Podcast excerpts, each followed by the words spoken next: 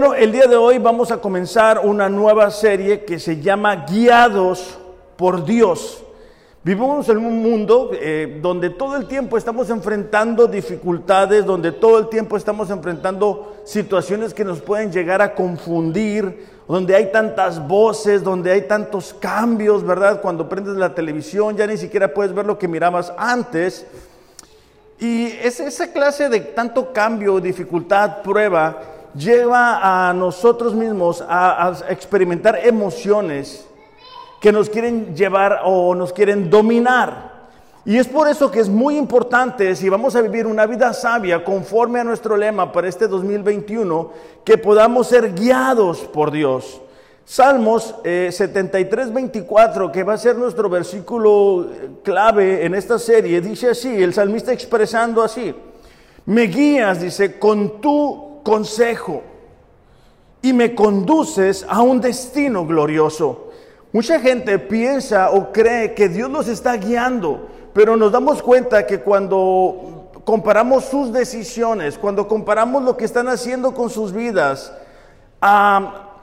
con la luz de la palabra, nos damos cuenta que no están siendo guiados por Dios, están siendo guiados por las emociones. Y es algo muy triste ver cuando cristianos eh, no permiten que Dios les guíe de un punto a otro. Guiar, aunque parece muy fácil de entender, es esto. Guiar es ir delante de alguien o junto a él para indicarle el camino a seguir o para conducirlo hacia un lugar determinado. Es dirigir u orientar a una persona mediante consejos y enseñanzas. Todos los días tomamos decisiones, pero hay unas decisiones que son más importantes o que tienen mayor peso acerca de nuestro futuro. Por eso es que es importante que permitamos que Dios pueda guiarnos. Hay momentos en que enfrentamos decisiones económicas, situaciones que no esperábamos, ¿verdad? De familiares, en alguna relación, algún desafío, tomo o no tomo este trabajo, tomo o no tomo esta decisión, llevo o no llevo mi familia en esta dirección o la llevo en la otra dirección. Entonces es importante que nosotros como cristianos aprendamos a ser guiados por Dios. En el libro de Salmos vamos a encontrar otro pasaje, se me olvidó ahorita darles tiempo, ¿verdad? Para que lo buscaran. Salmos capítulo 32, versículo 8. Salmos capítulo 32, versículo 8. Ustedes me dicen ya cuando lo tengan y si alguien nos está viendo por las redes también, que comenten, ¿verdad? Para de alguna manera no perder a nadie. Recordemos que estamos con esta dinámica, porque yo entiendo que estamos viendo tiempos modernos, pero eso pudiera llevar a alejarnos de la palabra de Dios. O sea, necesitamos conocer este, este, este libro como conocemos, o mucho mejor que como conocemos nuestro celular. Entonces, este, Salmos capítulo 32, versículo 8, ya lo tenemos todos, o que dice así, el Señor dice, te guiaré, subrayen esas dos palabras, es una promesa de parte de Dios de te guiaré por el mejor sendero para tu vida. Te aconsejaré y velaré por ti. El deseo de Dios para con cada uno de nosotros es que Él nos pueda guiar por el mejor sendero. Él conoce lo que es mejor para nosotros. Él sabe todas las cosas siempre. Él puede hacer las cosas que nosotros no podemos hacer. Él sabe las pruebas que vamos a enfrentar el día de mañana, en una semana, en seis meses, en un año, en dos años, en tres años, en diez años. Él sabe todo lo que está delante de nuestras vidas. Y por eso Él puede eh, guiarnos y por eso nosotros podemos estar tranquilos que Él nos va a guiar por el mejor sendero, por el mejor camino. Dice versículo 9, no seas como el mulo, está en la palabra, ¿eh? no seas como el mulo o el caballo que no tienen entendimiento, que necesitan un freno y una brida para mantenerse controlados. Básicamente Dios dice, sabes que yo te quiero guiar. Yo sé que es lo mejor para ti. Sé lo que vas a enfrentar en cierto tiempo. Sé cuáles son tus debilidades. Sé cuáles son tus fortalezas. Yo soy el que te traje a la tierra con un plan y un propósito. Y yo soy quien te puede llevar a cumplirlo a lograrlo, a alcanzarlo, a que experimentes de la bendición que tengo preparada para ti. Escúchame, yo te quiero aconsejar, no seas necio. Es decir, una persona necia es aquella persona que no escucha la instrucción o que no escucha la amonestación o que está sufriendo, ¿verdad? Y aún así se resiste a hacer los cambios pertinentes.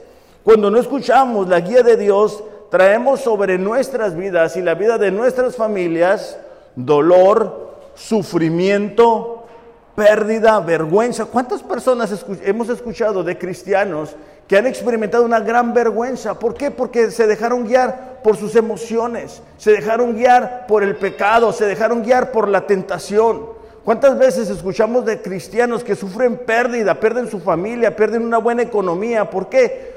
Porque no permitieron que Dios les guiara. ¿Cuántas veces escuchamos de matrimonios que están experimentando sufrimiento y dolor porque están eh, dirigiendo ese matrimonio no basado conforme a la palabra de Dios, sino basado a las emociones. Entonces, antes de continuar en esta mañana, me gustaría que pudiéramos reflexionar juntos quién o qué está guiando tu vida. ¿Qué es lo que guía tu vida? ¿O quién es quien guía tu vida. Porque muchas veces pudiéramos decir, no, pues Dios, pero nuestras decisiones, nuestras prioridades, nuestro tiempo indica otra cosa. Cuando nosotros estamos buscando ser guiados por Dios, lo primero que hacemos en la mañana es doblar nuestras rodillas y abrir nuestra Biblia. Cuando para nosotros es importante lo que Dios nos está diciendo, somos conscientes de su voluntad, para nuestra vida personal somos conscientes de decir, ¿sabes qué? Yo necesito cambiar este carácter. Yo necesito cambiar mis prioridades. Yo necesito hacer estos cambios y no son palabras únicamente. Yo necesito integrarme más a la iglesia. Yo necesito entrar al discipulado. Yo necesito estar, estar más enfocado en el grupo de hombres, en el grupo de mujeres. ¿Por qué? Porque eso es lo que está guiando mi vida, eso es lo que me va a llevar de un punto en el que yo me encuentro al otro punto. Dijimos que guiar es instruir, aconsejar, ir delante de alguien. Y Dios nos quiere llevar por el mejor camino. Aun cuando estábamos leyendo, ¿verdad? Eh, cuando el pueblo de Dios va a salir de Egipto, dice ahí la Biblia que no, Dios no lo llevó por otro camino. ¿Por qué? Porque sabían que al enfrentarse a los filisteos se iban a regresar. Entonces Dios sabe cuál es el mejor camino para nosotros, cuál es el mejor camino para nuestro matrimonio, cuál es el mejor camino para nuestra economía, cuál es el mejor camino para que podamos experimentar de lo mejor en esta tierra. No hablo de que no vamos a enfrentar pruebas, no hablo de que no vamos a enfrentar dificultades, hablo de que podamos superarlas. Hablo que nuestra vida pueda dar testimonio a las demás personas de que Dios nos está guiando. Pero muchas veces las emociones nos afectan. Ahorita que te decía, la verdad, de mi pantalón, pantalón 36, la mañana estaba desayunando tranquilamente, feliz de haber nacido, y la mamá de mi esposa dice, no, pues es que tomas mucha soda, mira nomás cómo estás, ya no estás como estabas antes. Y, mire, y yo empecé a sentirme, o sea, ¿cómo se dice? Así más pesado. Y dije, no, voy a tronar la silla. Y me empecé a sentir mal, ¿eh? Dije, ¿para qué estoy pagando el gimnasio? Entonces, pero dije, no, no o sea, no, no, niego que tiene una parte de verdad. A lo que me refiero que yo no puedo dejar que las palabras de una persona determinen mi estado de ánimo, determinen cómo voy a vivir, cuál actitud voy a tener. Entonces, muchas veces permitimos que experiencias del pasado sean las que nos guían. Ah, alguien me hizo sufrir, entonces yo ahorita yo ya no confío en nadie. Ah, nunca vamos a salir adelante. ¿Por qué? Porque, porque hemos estado tanto tiempo así. Entonces, nos damos cuenta que necesitamos que Dios nos guíe, nos lleve de un punto a otro punto. ¿Por qué? Porque a, a lo mejor la mayoría de nosotros sabemos lo que quisiéramos en esta tierra. A lo mejor la mayoría de nosotros sabemos que es lo, el deseo de nuestro corazón. Yo mismo te puedo decir que el deseo de, uno de mis deseos de mi corazón es ver este lugar lleno y necesitar dos, tres reuniones y ver el corazón de Rosarito rendido a Dios. Ese es el deseo de mi corazón, pero yo no sé cómo hacerlo. Yo necesito que Dios nos guíe. Y en nuestra vida personal a lo mejor tenemos metas, sueños de cómo hacerlo, pero no sabemos cómo alcanzar esas metas. De hecho, el ser guiados por Dios es una característica de un hijo de Dios. Romanos capítulo 8, versículo 14. Romanos capítulo 8, versículo 14. Lo buscamos todos, por favor.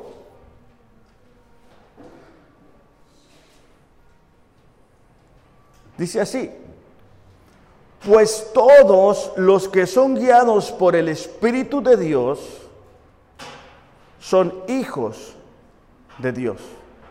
No cierren su Biblia porque ahorita vamos a seguir por ahí cerca. Todos los que son guiados por el Espíritu de Dios son hijos de Dios. Entonces, una característica de una persona que ha nacido de nuevo es que permite que Dios le vaya guiando. De hecho, se recordarán aquellas, bueno, cuando, aceptamos a Dios, nuestra vida estaba desordenada. Teníamos prioridades todas volteadas. Y lo que Dios comienza a hacer es poner orden en nuestra vida, poner orden en nuestras prioridades. Por eso en muchas ocasiones terminamos algunas relaciones. ¿Por qué? Porque entendemos que eso no era parte del plan de Dios para nosotros. O dejamos de escuchar cierto tipo de música. O dejamos de asistir a ciertos lugares. ¿Por qué? Porque Dios comienza a cambiar nuestra manera de pensar. Un poquito adelante se van a encontrar con la carta a los colosenses, eh, Colosenses capítulo 1, versículo 9, descubrimos el corazón de Pablo hacia esta iglesia. Colosenses capítulo 1, versículo 9 dice así. Colosenses capítulo 1, versículo 9 dice, así que dice, desde que supimos de ustedes, no dejamos de tenerlos presentes en nuestras oraciones Pablo estaba enviando esta carta a la iglesia que se encontraba en Colosa y dice, ¿sabes qué? Desde que sabemos de ustedes, les llevamos en nuestras oraciones y fíjate lo que le pide Dios a, a por ellos. Dice, le pedimos a Dios que les dé pleno conocimiento de su voluntad que les conceda sabiduría y comprensión espiritual. Pablo decía, ¿sabes qué? a, muchos de ustedes no los conozco. Pero entiendo que como nuevos creyentes, como creyentes que quieren vivir una vida sabia, necesitan entender cuál es la voluntad de Dios, es decir, cuál es el anhelo de Dios para con ellos, cuál es el deseo que Dios tiene hacia estos creyentes.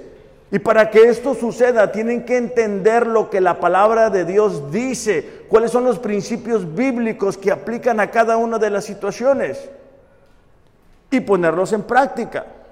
Ahora, donde nos vamos a estar deteniendo más tiempo es en un pasaje que estas semanas estuvimos leyendo y que llamó mi atención. Se encuentra en el libro de Números, capítulo 9. Y es muy interesante porque Dios le había dado a Moisés eh, el diseño del tabernáculo y cómo era que lo iban a mover de un lugar a otro, la estructura, las medidas y todo lo demás. No sé si a ustedes les pasa, pero cada día domingo para mí es un dilema poder salir de casa temprano. Los que están solos, qué buena onda, pero cuando uno quiere salir con la familia no es tan sencillo, y más cuando tienes niños. Entonces, imagínate para la nación de Israel, más de un millón de personas poderse mover de un punto a otro punto, considerando el hecho de que tampoco sabían hacia dónde iban. O sea, ellos iban de Egipto a cruzar el desierto hacia una tierra que no conocían. Ellos irían no por las carreteras que nosotros tenemos, ellos no tenían un GPS, ellos no tenían eh, así ese tipo de aplicaciones.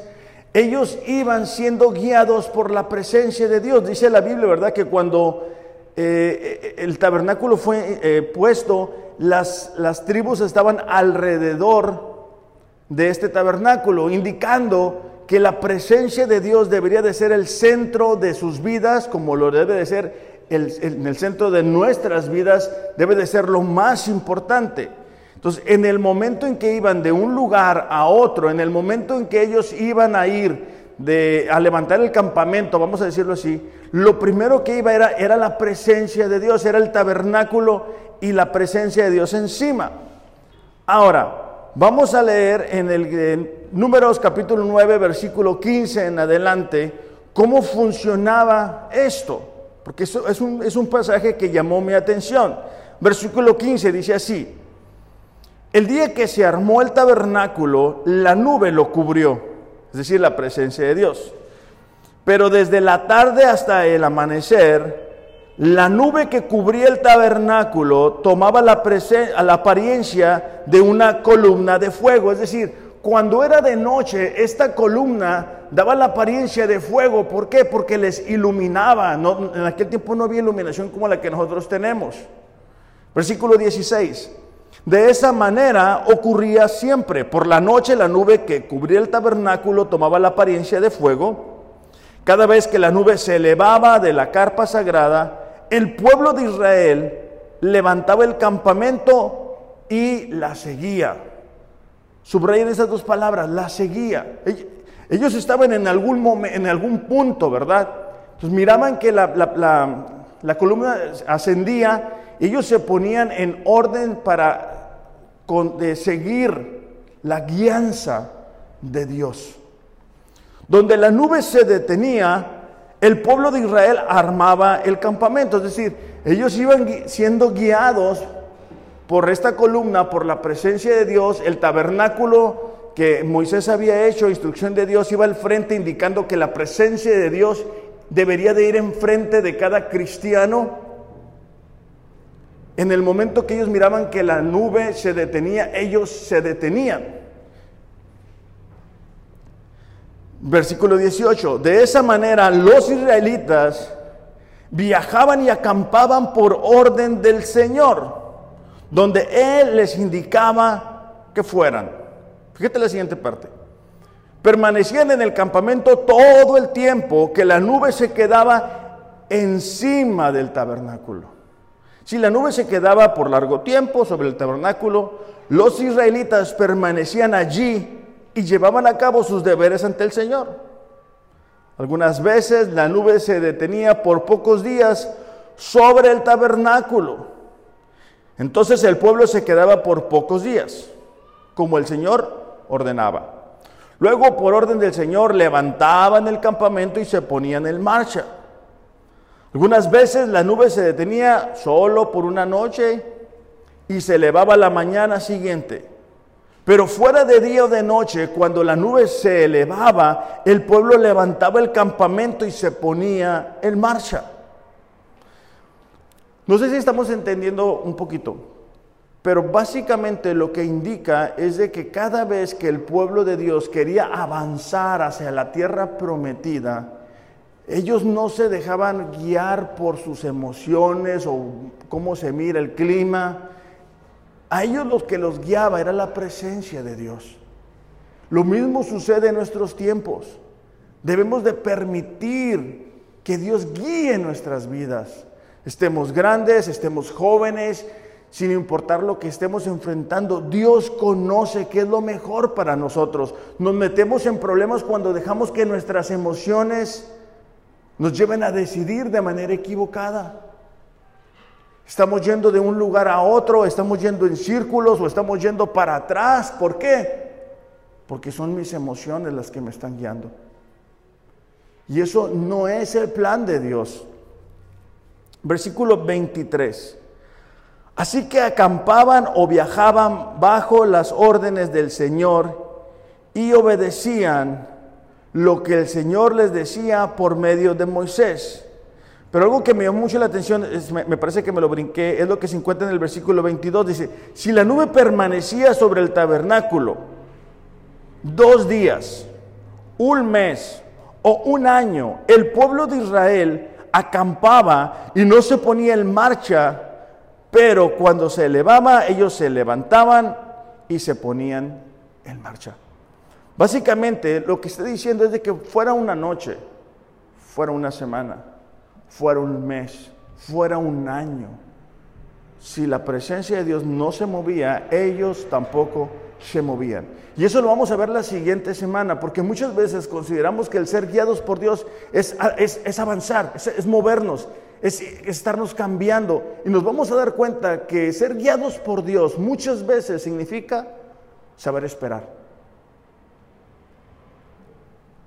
Pero no si no entendemos que parte de la guianza es eso, vamos a estar todo el tiempo queriendo cambiar de, relaciones, queriendo cambiar de trabajo, queriendo cambiar de iglesia, queriendo cambiar de, todo. Y muchas veces Dios dice, hey, ¿sabes qué? Tienes que esperar. Pero bueno, eso va a ser la siguiente semana. El punto que quiero resaltar es que estas personas estaban siendo guiados por Dios. Ese fue el plan de Dios. Ellos estaban pasando de, Egipto a la tierra prometida, pero tenían que cruzar ¿qué? Un desierto. Y muchas veces nosotros nos sentimos así, como que estamos enfrentando un desierto, todo se ve igual, parece que no cambian las circunstancias, parece que no estamos avanzando, parece que estamos igual.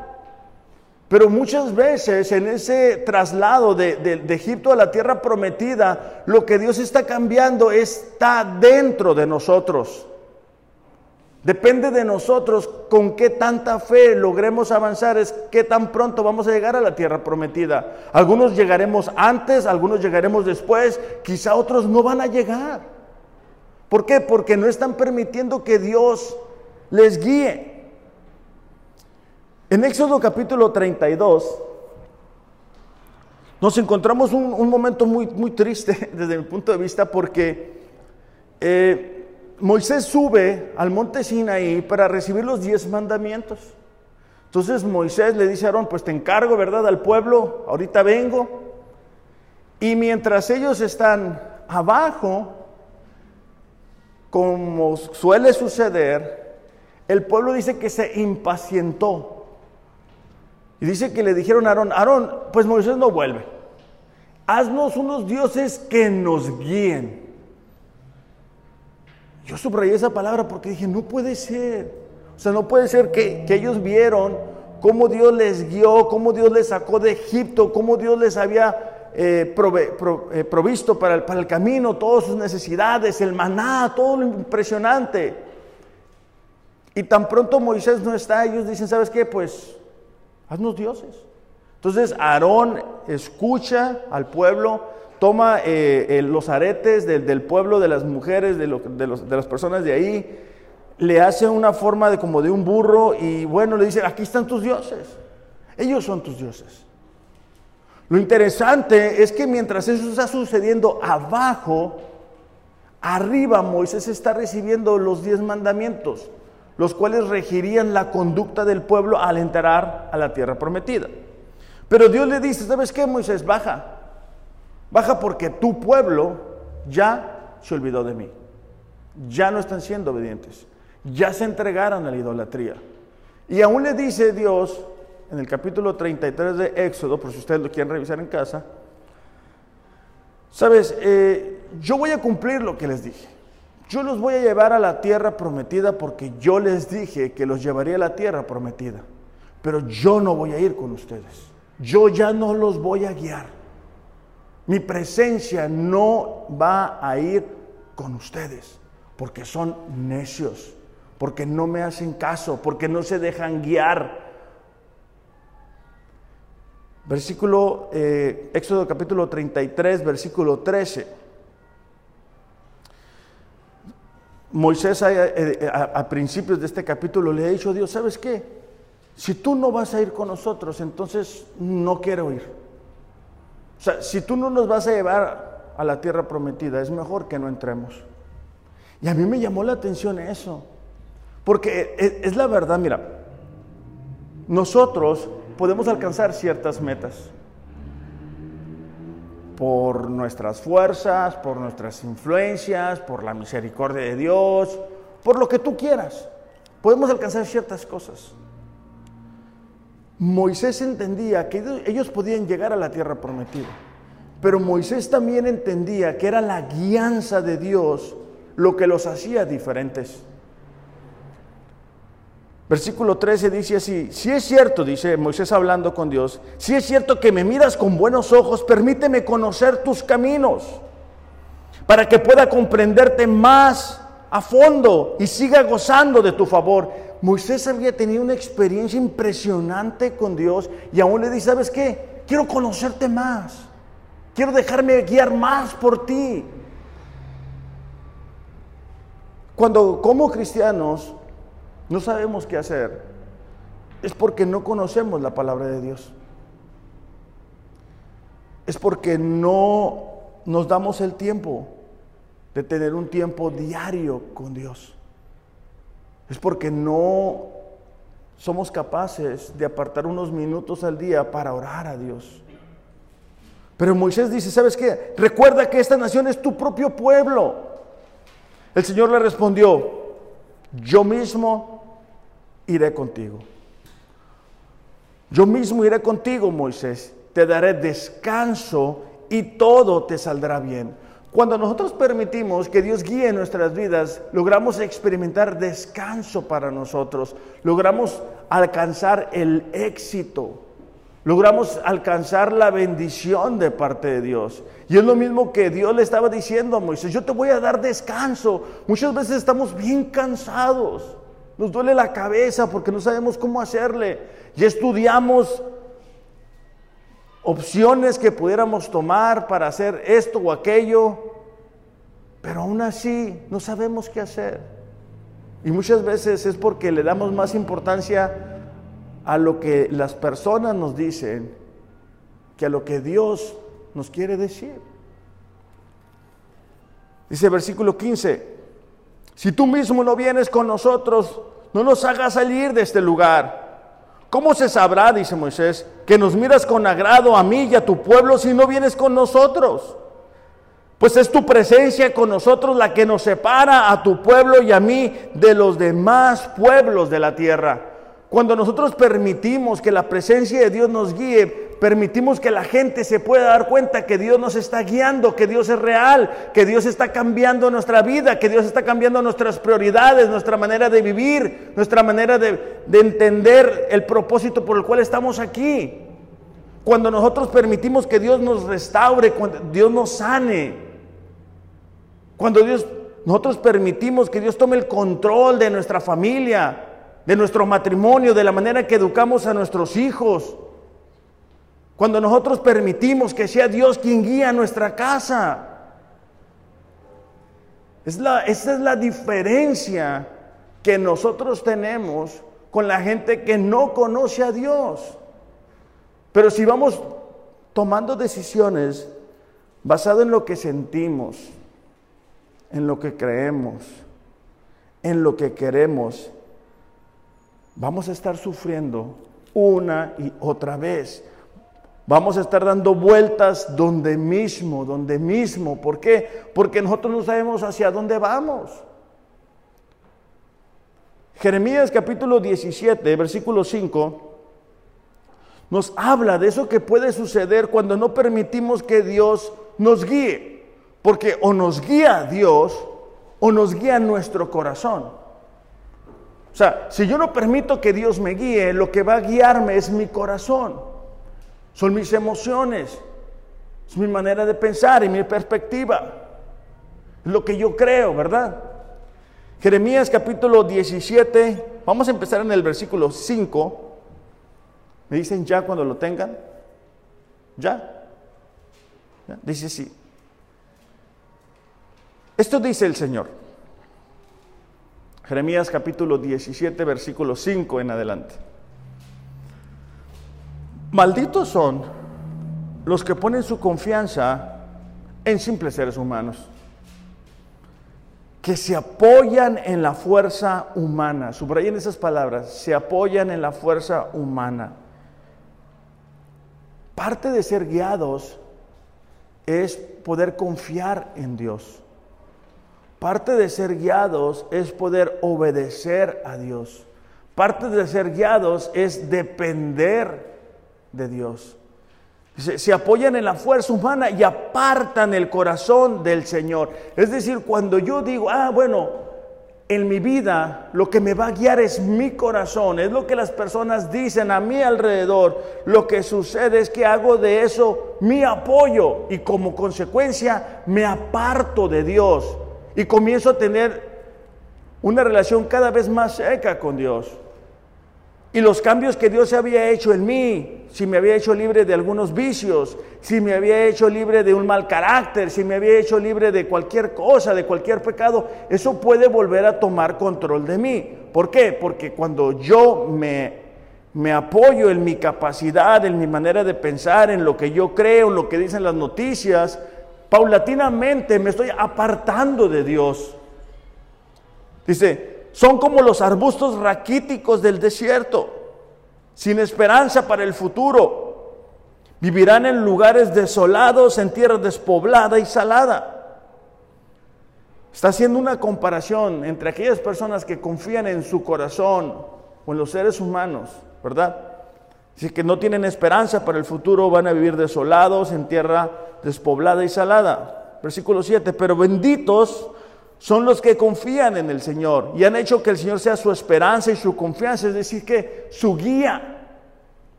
Son como árboles plantados junto a la ribera de un río con raíces, raíces perdón, que se hunden en las aguas. A esos árboles no les afecta el calor ni temen los largos meses de sequía. Sus hojas están siempre verdes.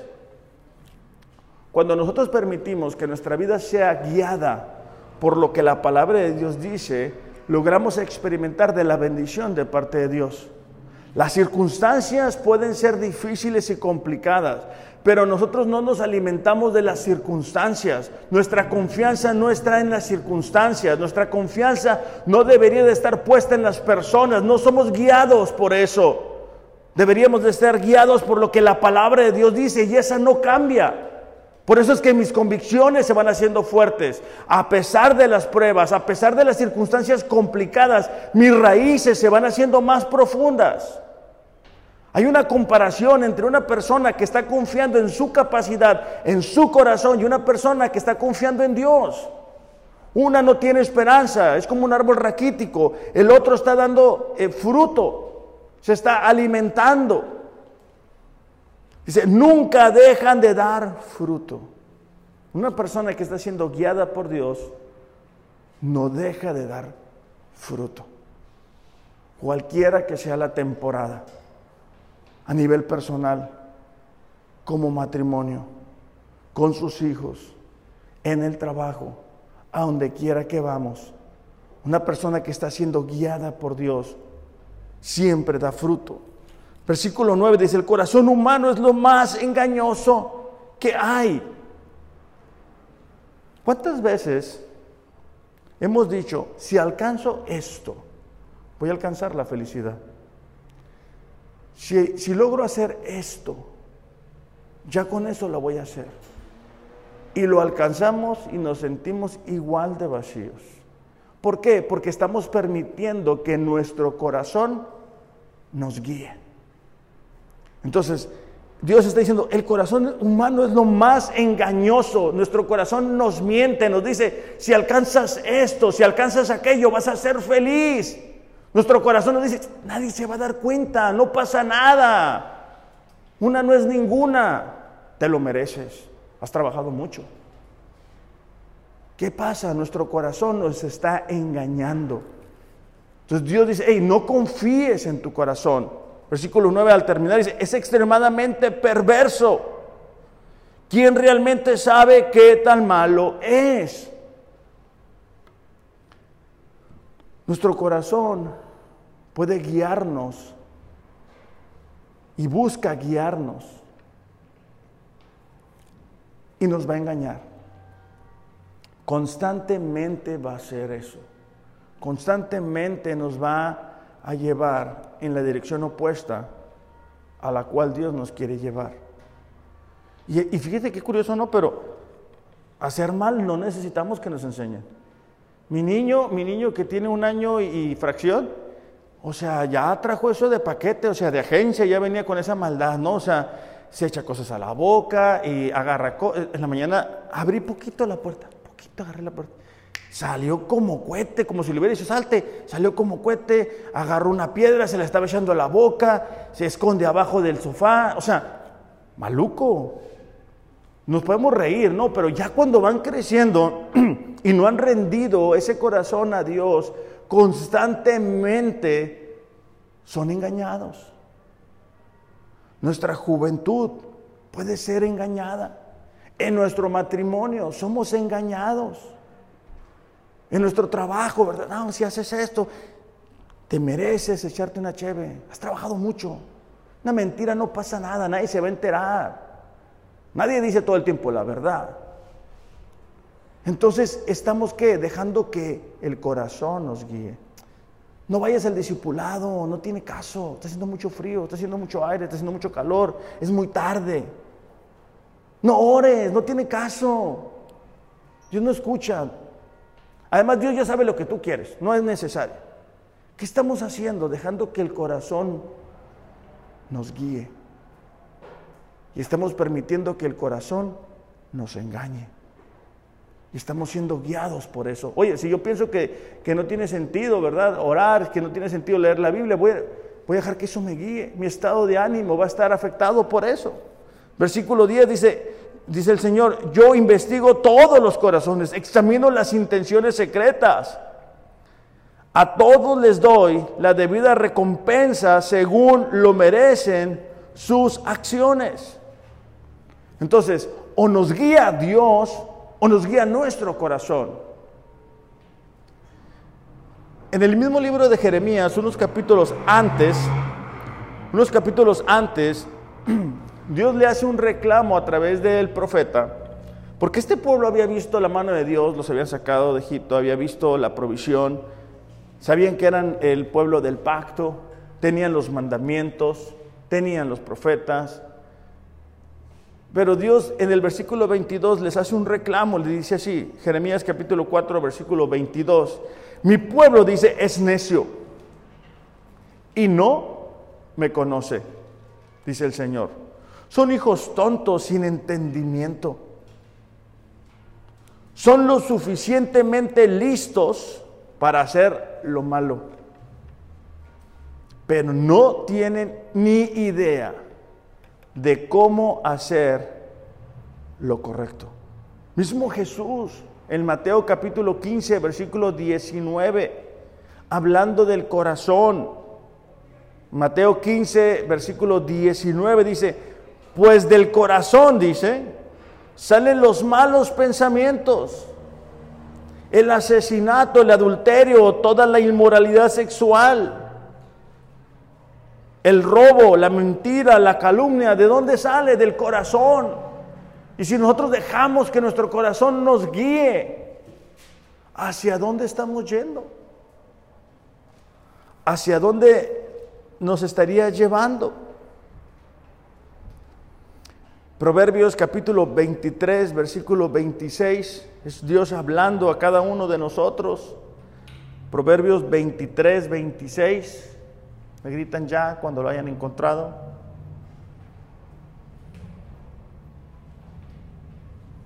¿Ya? Proverbios está como a la mitad más o menos.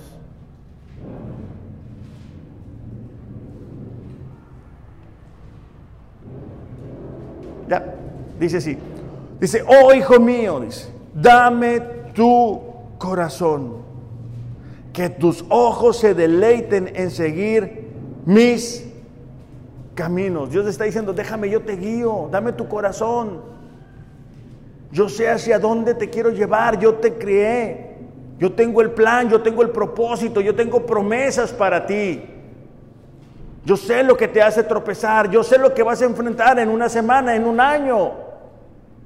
Yo sé la tormenta que viene hacia tu vida. Yo sé cómo debes de manejar tu matrimonio.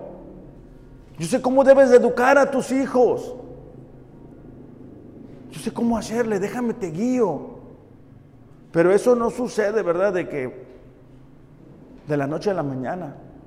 Tenemos que permitir que, que Dios tome nuestro corazón. Por eso es que dice, ¿verdad? Dame tu corazón. Abre mi palabra. Habla conmigo. Hables con Facebook. Facebook no te puede ayudar. Facebook no te puede aconsejar cómo tener una vida cristiana exitosa. Las redes sociales no te pueden ayudar a cómo tener un matrimonio exitoso. No pueden, no tienen el poder.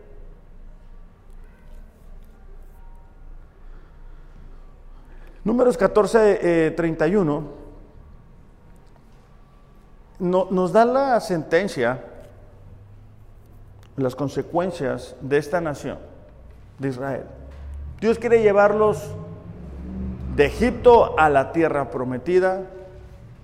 Llegamos a leer que era un viaje relativamente corto, pero que ellos porque no se dejaron guiar por Dios,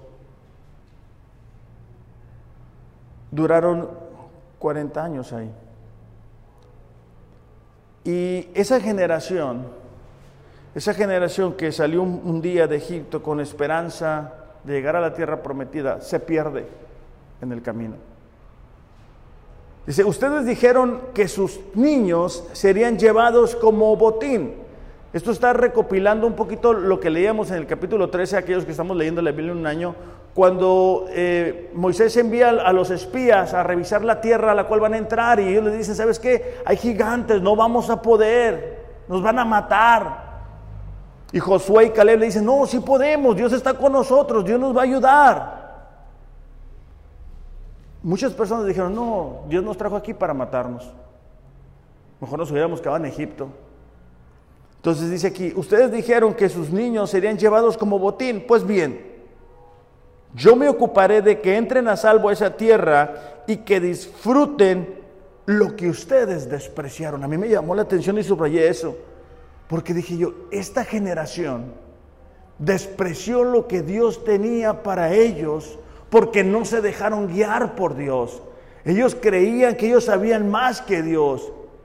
Ellos creían que la queja, la murmuración les llevaría a la tierra prometida. Ellos no dejaron que Dios les llevara hacia donde Dios les quería llevar. yo subrayé esas palabras porque la verdad me pegaron y cierto, ellos despreciaron lo que Dios tenía para ellos. ¿Y cuántas veces como cristianos despreciamos lo que Dios tenía para nosotros? Despreciamos el plan, despreciamos la iglesia que Dios tenía para nosotros. ¿Por qué? Porque dejé que mis emociones me movieran, me llevaran de un lugar a otro no logro echar raíces profundas. Muchas veces vemos a cristianos que desprecian su familia, no dejan que Dios los guíe, no dejan que Dios cambie sus prioridades. Versículo 33 dice, sus hijos serán como pastores que vagarán por el desierto durante 40 años de esa manera. Perdón, y de esa manera ellos, fíjate esta parte, ellos pagarán por la infidelidad de ustedes. Cuando nosotros no dejamos que Dios nos guíe, nuestros hijos, nuestros jóvenes, también pagan los platos rotos. Esta generación no se dejó guiar por Dios. Y dice Dios, ok, esta generación que viene atrás de ustedes va a andar vagando con ustedes, no porque era mi plan, no era mi propósito, porque ustedes no se dejaron guiar. Ellos van a ver cómo durante 40 años vamos a estar dando vueltas y se van a dar cuenta que fue porque no se dejaron guiar. Hasta el último, hasta que el último de ustedes caiga muerto en el desierto. Dios le había dicho, ¿sabes qué? Ok, no creen en mí, no creen que yo los puedo guiar. Ok. Lo que ustedes han dicho con su boca, eso es lo que van a lograr. Eh, Lalo, ¿puedes pasar, por favor? Ahora, ya para terminar, esta guianza que Dios quiere traer a nuestras vidas no es el momento de emergencia. Hay momentos en emergencia que no sabemos qué hacer, cómo hacerle, qué responder, qué no responder. Y, Señor, ayúdame. Y Dios nos va a ayudar. Pero la guía de Dios no es únicamente en momentos de emergencia, sino que es constante en nuestra vida. ¿Ok? O sea, voy a repetir eso. La guianza que Dios quiere traer a nuestras vidas, el orden, la estructura que Dios quiere dar a nuestras vidas, es constante. O sea, comienza a nuestro nivel personal, cambia nuestras prioridades, cambia nuestra manera de pensar, cambia nuestra manera de hablar. Ya no nos gusta lo que antes nos gustaba. Después, cuando nos casamos, encontramos a esa persona y comenzamos a tener una estructura en casa según la guianza de Dios. Después lo bajamos con nuestros hijos.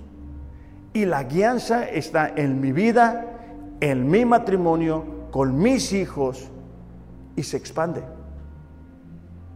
Tú puedes ver cuando una familia está siendo guiada por Dios. ¿Por qué? Porque hay un orden, hay una estructura. Pero no podemos estar siendo guiados por Dios únicamente los domingos, únicamente los momentos de emergencia, ¿verdad? Señor, ayúdame, no sé qué hacer. Y pum, cerramos la Biblia, nos vemos el otro domingo. Señor, ayúdame. No, no funciona así. Tiene que ser una constante. Eh, hace tiempo estaba platicando con una persona me estaba dando su teoría de lo que creía que Dios le había mandado hacer. Yo le dije, mira, ¿sabes qué? Le digo, te voy a decir algo. No tienes idea de quién es Dios. No conoces a Dios. Dios no actúa como tú lo estás describiendo.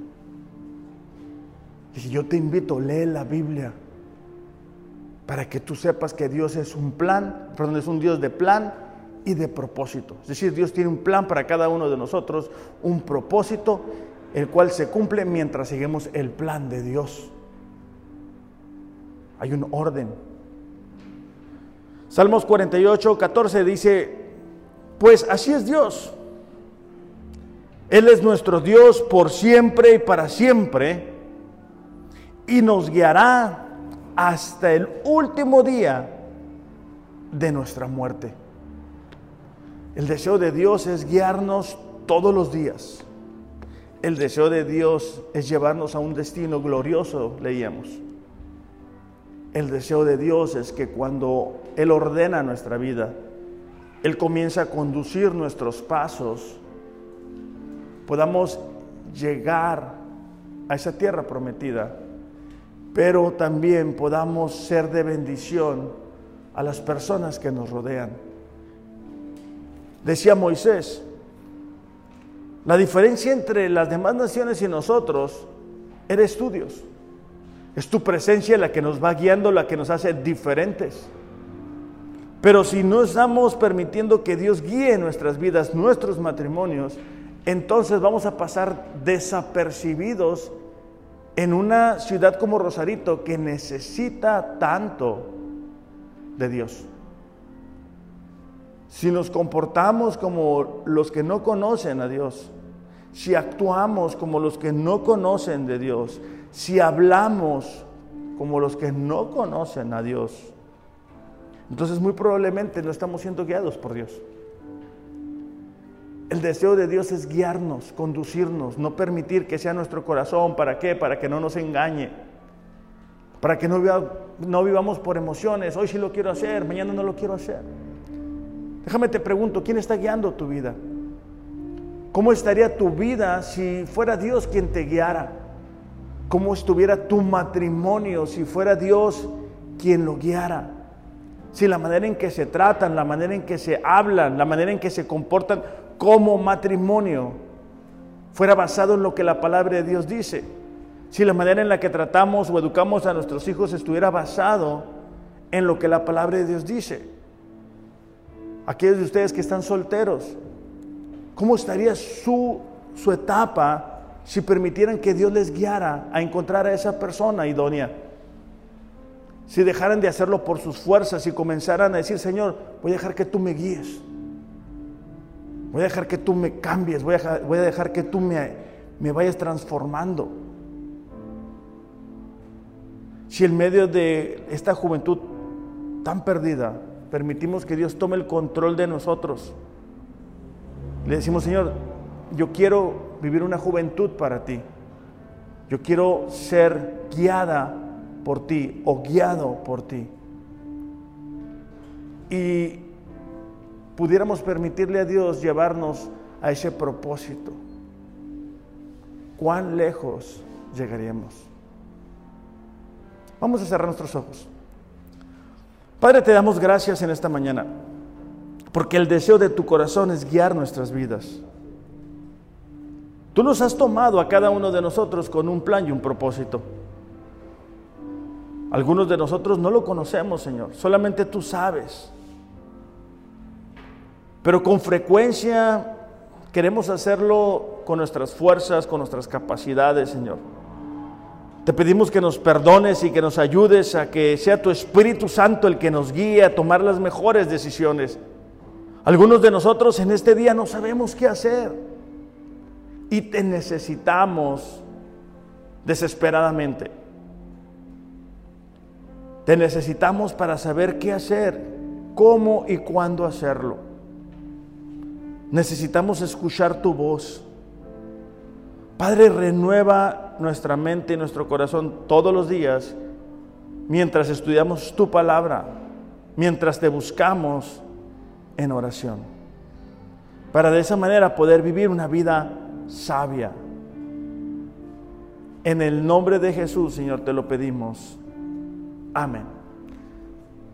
Iglesia, es el deseo de mi corazón que cada uno de ustedes pueda reflexionar acerca de qué o quién está guiando su vida. Es algo que necesitamos hacer y que podemos comenzar a hacerlo el día de hoy. Que tengan un excelente, excelente domingo. Los amo, pero Dios les ama más. Gracias.